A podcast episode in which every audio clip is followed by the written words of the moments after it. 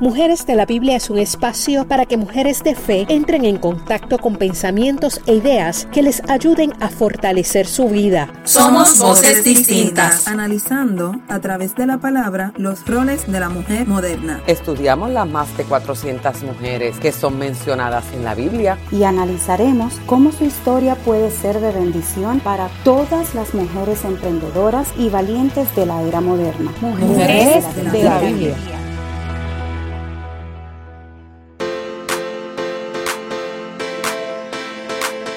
Bendecidas, me encuentro sumamente emocionada y agradecida de estar nuevamente con ustedes.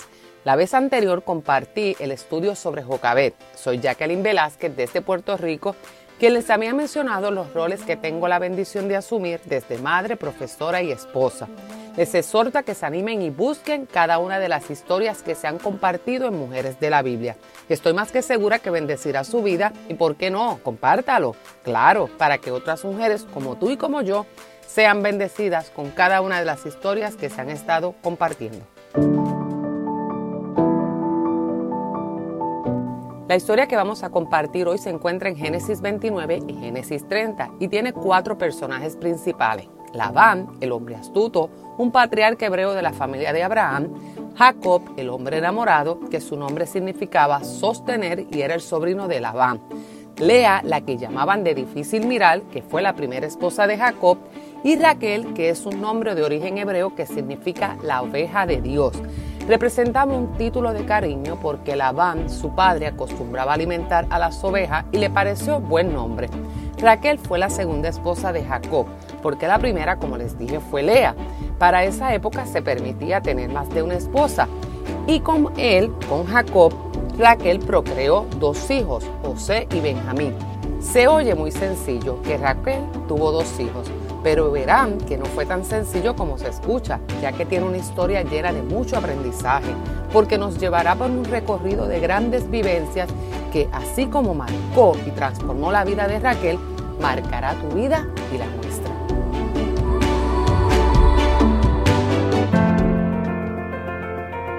Raquel, al principio de su vida, pensó que lo tenía todo, que estaba en control, haciendo lo que le parecía, creyendo en supersticiones paganas, creencias contrarias a lo dictado por la familia o las leyes y que no necesitaba nada. Pero al pasar el tiempo se dio cuenta que su gran deseo era tener hijos. Esta historia nos llevará a ver los contrastes entre lo que uno quiere, lo que uno desea y lo que uno recibe así como también los sentimientos que se pueden manifestar entre los disgustos, la desesperación, la tristeza y la alegría.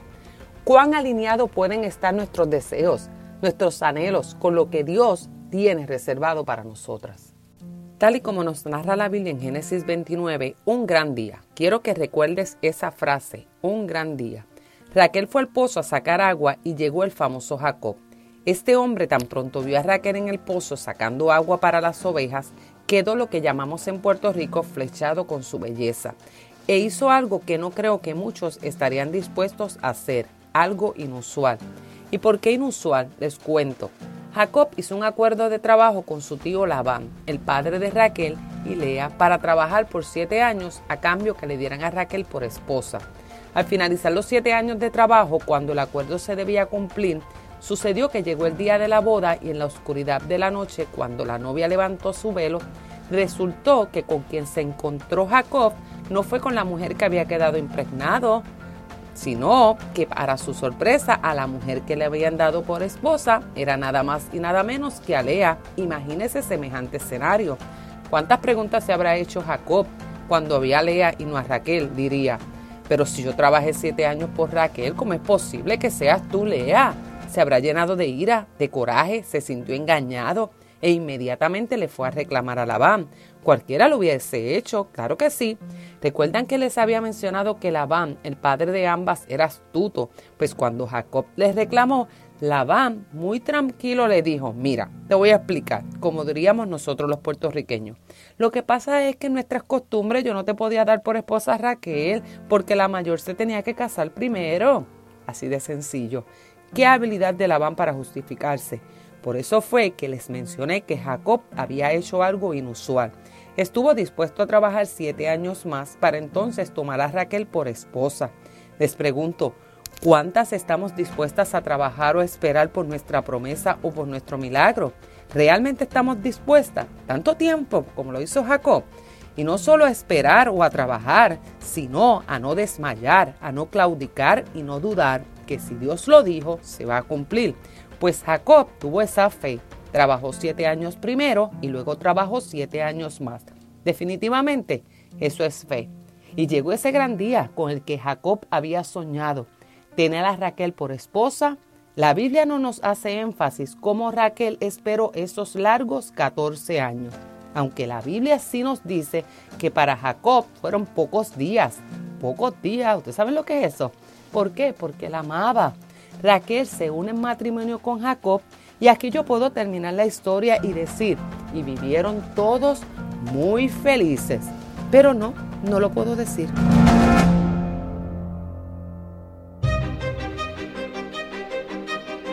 Aquí es que verdaderamente comienza lo que yo le llamo el recorrido de Raquel, al casarse con Jacob. Primero pasa a ser la segunda. Usted sabe lo que eso significa. Desde el principio fue marcada con el título de la segunda, porque recuerden, él se había casado primero con Lea, que aunque era permitido para ese tiempo, como quiera tenía ese sello. Segundo, Lea le da hijos a Jacob y se descubre que Raquel era estéril. Génesis 29:31 comienza a crecer una frustración en Raquel, comienza a crecer una amargura, una impotencia y sí, cómo no, una desesperación. Así como Raquel, son muchas las que nos podemos identificar con esta historia donde los médicos te han dicho que no puedes tener hijos, donde otros te han dicho que no vas a poder terminar esa carrera universitaria, que no vas a poder tener el negocio con el que tanto has soñado.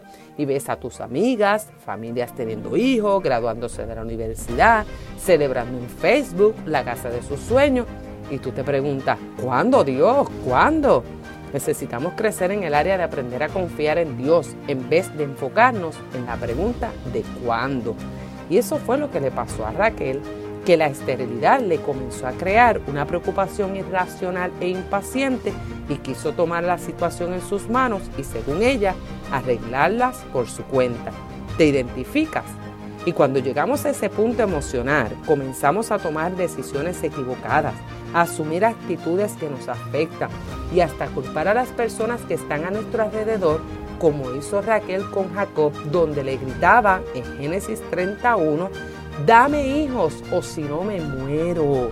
La frustración de Raquel la cegó, la llenó de envidia, de ira, de amargura, al punto de dejar de creer y no confiar en que Dios podía hacer un milagro revirtiendo su esterilidad, sino más bien que decidió ampararse las costumbres de la época, la misma que utilizó Sara con Abraham en su momento, en Génesis 16, cuando le propuso a su esposo Abraham, como Dios no le daba hijo, pues acuéstate con mi esclava, ten relaciones sexuales, luego entonces él será mi hijo, porque las costumbres así lo establecen, porque ella es mi esclava.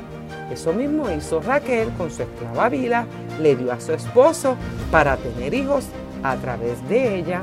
Y hoy te quiero preguntar, qué se está alimentando y manifestando dentro y fuera de ti durante ese periodo de espera donde aún no has visto tu milagro ni esa petición por la que tanto has estado clamando. Aquí es donde me pregunto, ¿cuántas veces somos como Raquel? Que teniendo lo que Dios nos ha dado en su infinita misericordia y en su gracia, nunca es suficiente para nosotras, sino que vemos lo que no tenemos y no apreciamos lo que tenemos. Pero si algo nos enseña la historia de Raquel, es que Dios tiene cuidado de nosotras, que en medio de nuestra desesperación, la mano de Dios no se ha cortado para bendecirnos y aunque muchas veces le demos la espalda a Dios porque no nos concede la petición que tenemos en lo más profundo de nuestro corazón, Él está allí.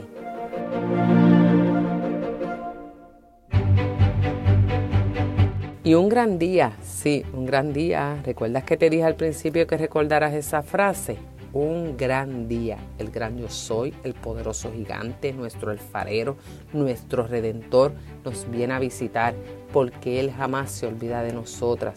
Así le pasó a Raquel en Génesis 30, la Biblia nos narra, y se acordó Dios de Raquel y la oyó Dios y le concedió hijos, porque ese día va a llegar donde Dios quitará tu dolor, donde Dios quitará tu amargura, donde Dios quitará tu ira, donde ese milagro por el que tanto has llorado no vendrá tal vez como lo has estado esperando, pero si de algo puedo dar fe, que te llenará de vida, de regocijo, de bendición, te quitará la afrenta, te quitará la vergüenza, te honrará.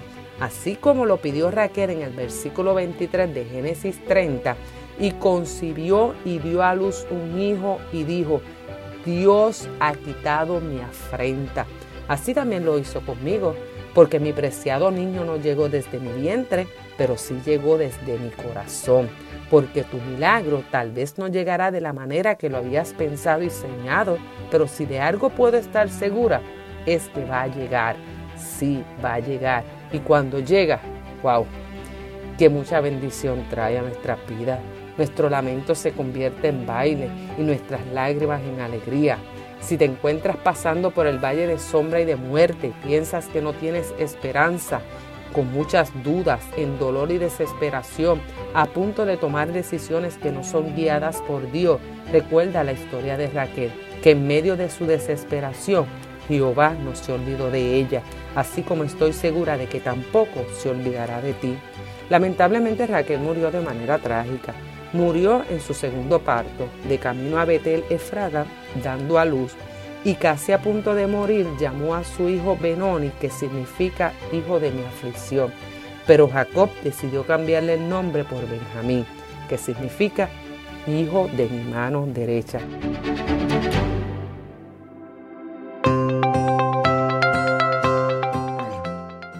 Es poderosa la historia de Raquel porque nos enseña que podemos cambiar nuestra manera de hablar y nuestra manera de pensar que a pesar de Raquel haber vivido lo que vivió en su primera experiencia para tener un hijo, donde hizo de todo menos creer y confiar en Dios, en su segunda ocasión reconoció que fue Dios quien le concedió su primer deseo, decidió clamar a Él para esperar su segundo milagro y Dios se lo concedió.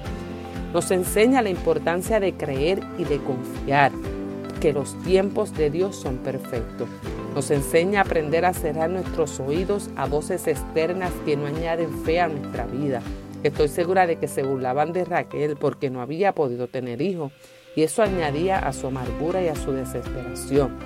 Nos enseña la importancia de llenarnos de la palabra de Dios, porque llegará el momento, así como cuando Raquel pudo ver sus milagros antes de morir.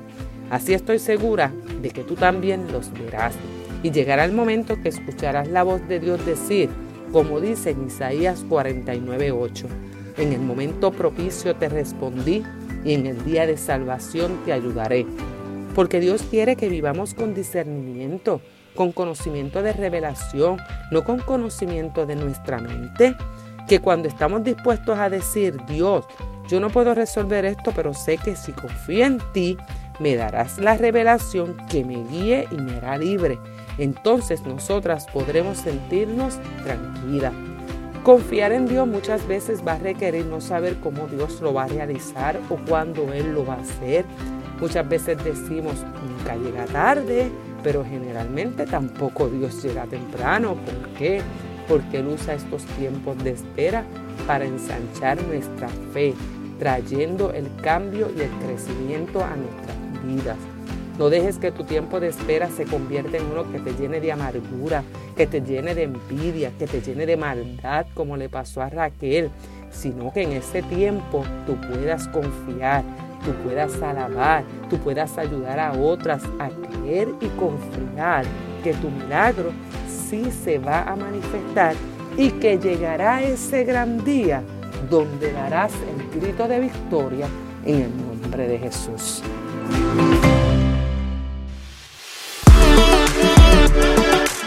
Te exhorta que continúes conectada con nosotras. Síguenos en Facebook e Instagram como Mujeres de la Biblia.